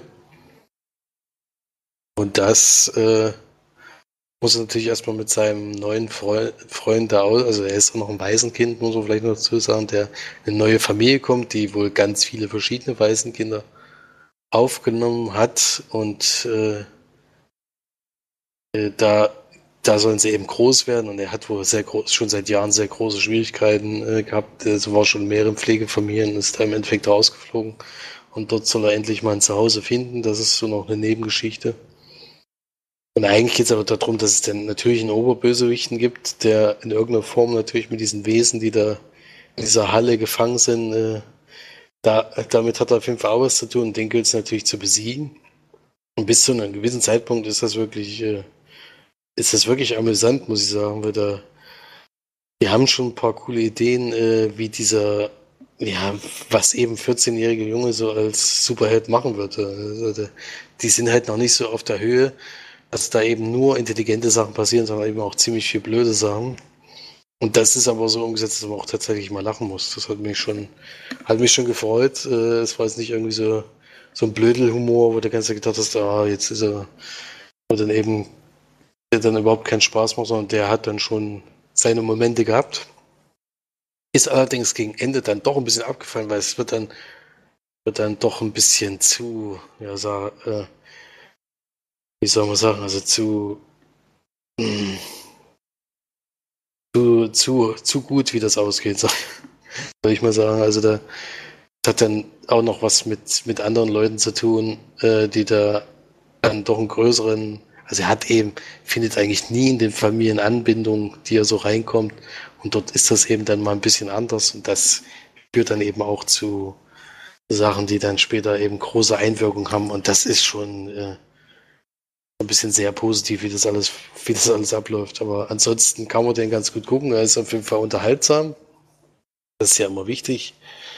Ähm, und bis auf die letzte halbe Stunde ist das, würde ich den auf jeden Fall empfehlen. Dann ist es eben wieder so eine Mega-Schlacht, die dann auch nicht so wahnsinnig toll aussieht, äh, die dann wirklich eine halbe Stunde geht. Da orientieren sie sich dann doch an diesen Marvel, was weiß ich alles gedöns. Das muss natürlich immer um den Weltuntergang gehen und äh, alles hängt von, von ihm so ein bisschen ab und das ist irgendwie, das ist schon längst überholt, das haben wir jetzt schon tausendmal gesehen. Es wäre schön, wenn das mal wieder im kleineren Rahmen gehen würde und einfach auch kein Kampf, der da über mehrere, äh, also über 30 Minuten geht, sondern es kann auch mal wieder fünf Minuten oder zehn Minuten gehen.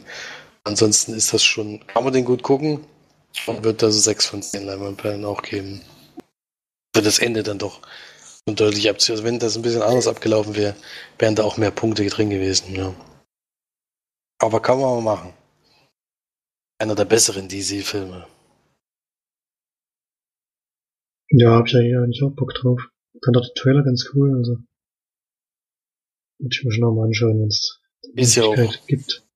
Doch schön, dass, dass sie eben einen, einen Regisseur genommen haben, der jetzt bisher eben noch nicht so wahnsinnig viel gemacht hat, außer eben den Kurzfilm Lights Out, den Film Lights Out und Annabelle 2. Hat als nächstes jetzt mal schnell Shazam gemacht, was natürlich schon ein Brett ist. Ähm, Lights Out, der Kurzfilm, hat, hat mir ja wirklich damals sehr gut gefallen. Deswegen fand ich es schön, dass der den Sprung da so ein bisschen geschafft hat mit Lights Out, auch Langfilmvariante und jetzt mit dem Film. Also beweist auf jeden Fall, dass er da ähm, auf jeden Fall auch mit so einem Thema gut umgehen kann. Also da, da sind, wären sicherlich viele dran gescheitert. Vor allen Dingen, weil bei der Sie wohl immer noch sehr, sehr viel Einfluss äh, genommen wird.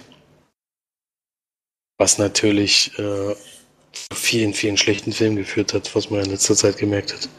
Deswegen bin ich ganz froh, dass sich hier anscheinend mal, außer vielleicht gegen Ende, aber ansonsten hat er da anscheinend schon freie Hand gehabt, weil er merkt man schon, dass er auch im Comedy-Bereich da einiges machen kann, was auch wirklich gut ankommt. Also da bin ich, bin ich sehr positiv überrascht. Deswegen kannst du den dir auf jeden Fall mal angucken. Einer der lustigeren Superheldenfilme.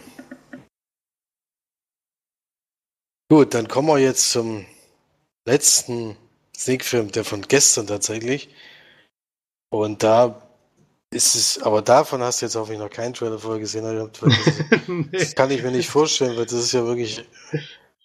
Also ich bin jedes Mal wieder überrascht, was du da für Filmtitel raushaust. Im Endeffekt war es dann auf einmal der geheime Roman des Monsieur Pic. Klingt schon wieder nach einem französischen Film. Ja, es ist natürlich auch ein französischer Film. Und ich hatte noch gar nicht davor gehört, also wer der Trailer noch irgendwas. Wusste ich auch nicht, worauf ich mich einlasse. Und ja, wo fängt man dann? Also am Anfang des Films sieht man eine junge Verlegerin, die hat einen Schriftsteller als Freund, der hat auch gerade ein Buch rausgebracht und das hat allerdings keinen Erfolg. die Verkaufszahlen sind ziemlich, ziemlich schlecht und die beiden fahren zum Besuch zu ihrem Vater und weiß gar nicht mehr, wie sie im Gespräch darauf kommen. Auf jeden Fall gibt es in der Nähe dort eine Bibliothek, die einen Raum hat, in dem, wie heißt denn das Manuskript, heißt das nicht, oder? Oder ich sage es einfach Manuskript, auch wenn es vielleicht falsch ist, von Büchern stehen, die von mehreren Verlagen abgelehnt wurden und die nie veröffentlicht wurden. Heißt das Manuskript bei Büchern? Ich weiß gar nicht genau. Ich glaube schon, naja, Manuskript oder würde ich jetzt schon so nennen, ja. Ja, dann passt das sogar. Und die Verlegerin findet das eben sehr interessant und fährt dorthin und schaut sich das an und findet natürlich dort ein sehr interessantes Manuskript sozusagen und entscheidet sich, das veröffentlichen zu lassen. Dieses Buch wird natürlich sehr erfolgreich und sie versuchen dann den, den Schriftsteller zu finden. Das ist der Pizzabäcker des Ortes, der, allerdings leider schon zwei Jahre vorher verstorben ist. Also ja, das Buch wird erst nach seinem Tod veröffentlicht. Und dann geht's so weiter, dass diese seine die Hinterbliebchen, Hinterbliebenen des Pizzabäckers werden natürlich auch berühmt und werden zu so einem Filmkritiker in eine TV-Show eingeladen. Dort eröffnet ihnen der Filmkritiker, dass er nicht glauben kann, dass dieses wirklich sehr, sehr gute Buch von diesem Mann geschrieben wurde, der das behauptet, also der es nicht mal behauptet, der kann es ja keiner behaupten, aber der eben als, als ähm, Schriftsteller auf diesem Manuskript stand und dass er nicht davon ausgeht, dass der das geschrieben haben kann. Und dann gibt es erstmal ziemliche Streitigkeiten. Mhm. Ähm, der, der Kritiker dieses, ja, der Buchkritiker, ja, ähm, geht auch sehr rabiat vor, sag ich mal, und wird dann folgedessen auch von diesem Fernsehsender erstmal gefeuert. so ein bisschen, ja, so ein bisschen sehr da drin umgerührt an dieser Geschichte und entschließt sich dann zu versuchen, den wahren Schriftsteller dieses Romans zu finden, der, ja, der eben dieses sehr, sehr außergewöhnliche Buch geschrieben hat. Und das war jetzt ungefähr die erste halbe Stunde des Films, die ich jetzt erzählt habe.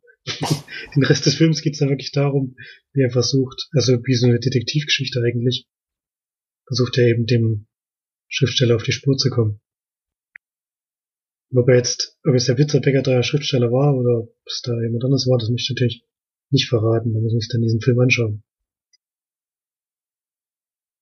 Auch ein Filmthema, was ich jetzt noch nicht gesehen habe, ich fand es auch interessant, das ist natürlich ja, ist schon ein bisschen ein trockenes Thema. Geht dann darum, um die, um die Inhalte im Buch, warum die, warum vielleicht ein Pizzabäcker gar nicht den kulturellen Hintergrund haben kann, die Geschichten, die in dem Buch vorkommen, auch geschrieben zu haben können, äh, auch schreiben zu können, so. Und solche Geschichten kommen da auf. Und auch wie es, dieser Kritiker sich eben diese Aufgabe so richtig verbohrt und da auch ziemlich vielen Leuten auf den Schlips dreht, natürlich. Und ja. Ähm, was macht man mehr draus? ich fand schon einen interessanten Film, war jetzt für mich aber nicht so sehr spannend, sage ich mal. Also schleppt sich schon teilweise ein bisschen dahin. Gibt zwar auch wirklich ähm, interessante Charaktere und ja, auch interessant, ist auch ganz interessant, wie sich Geschichte im Endeffekt entwickelt, aber die Auflösung war dann leider nicht mehr so ja, war nicht so äh, extrem überraschend, sag ich mal. Ich habe ich hab jetzt zwar nicht direkt damit gerechnet, aber es war jetzt auch nicht so, dass ich, das jetzt ein Mega-Twist war. Und ja, ich glaube, es ist sowieso sehr schwer, den Kino zu sehen. Also, weiß nicht, wer jetzt das Thema interessiert, muss wahrscheinlich sowieso das Heimkino Release warten. Ich weiß nicht, ob der irgendwann läuft. Das ist, ich denke, es ist auch ein ganz kleiner Film, der einen sehr kleinen Kinostart bekommen hat. Aber wenn man sich so für Literatur interessiert und so, kann man die sich schon mal anschauen und so. Ist auf jeden Fall kein schlechter Film und ich gebe dem sechs von zehn Leinwandperlen. Bin immer ganz froh, wenn man was sieht, was man so noch nicht gesehen hat. Das war bei dem Film auf jeden Fall auch so. Mein Thema, mein neues Thema ganz gut umgesetzt. Also es hat schon gepasst. klingt auf jeden Fall nicht uninteressant. Das überrascht mich jetzt, wie gesagt, ich hätte völlig irritiert, weil du den Film, den du geschickt hast. Ähm, von dem habe ich tatsächlich noch gar nichts gehört, aber sehr gut, dass ich nicht der Einzige bin. Ähm, und ja, gut, ob ich den jetzt unbedingt sehen muss, habe ich, glaube ich, jetzt nicht. Aber wenn es mal was Neues ist, dann muss man dann natürlich auch sagen, dass das endlich mal äh, seit langem mal wieder so ist, vor allem aus Frankreich. Mir sonst schon immer das, was man, was man schon öfter, also es ist ja immer eher Komödien und die Good Movies so ein bisschen, die man da bekommt, da ist das ja schon mal ein bisschen was anderes.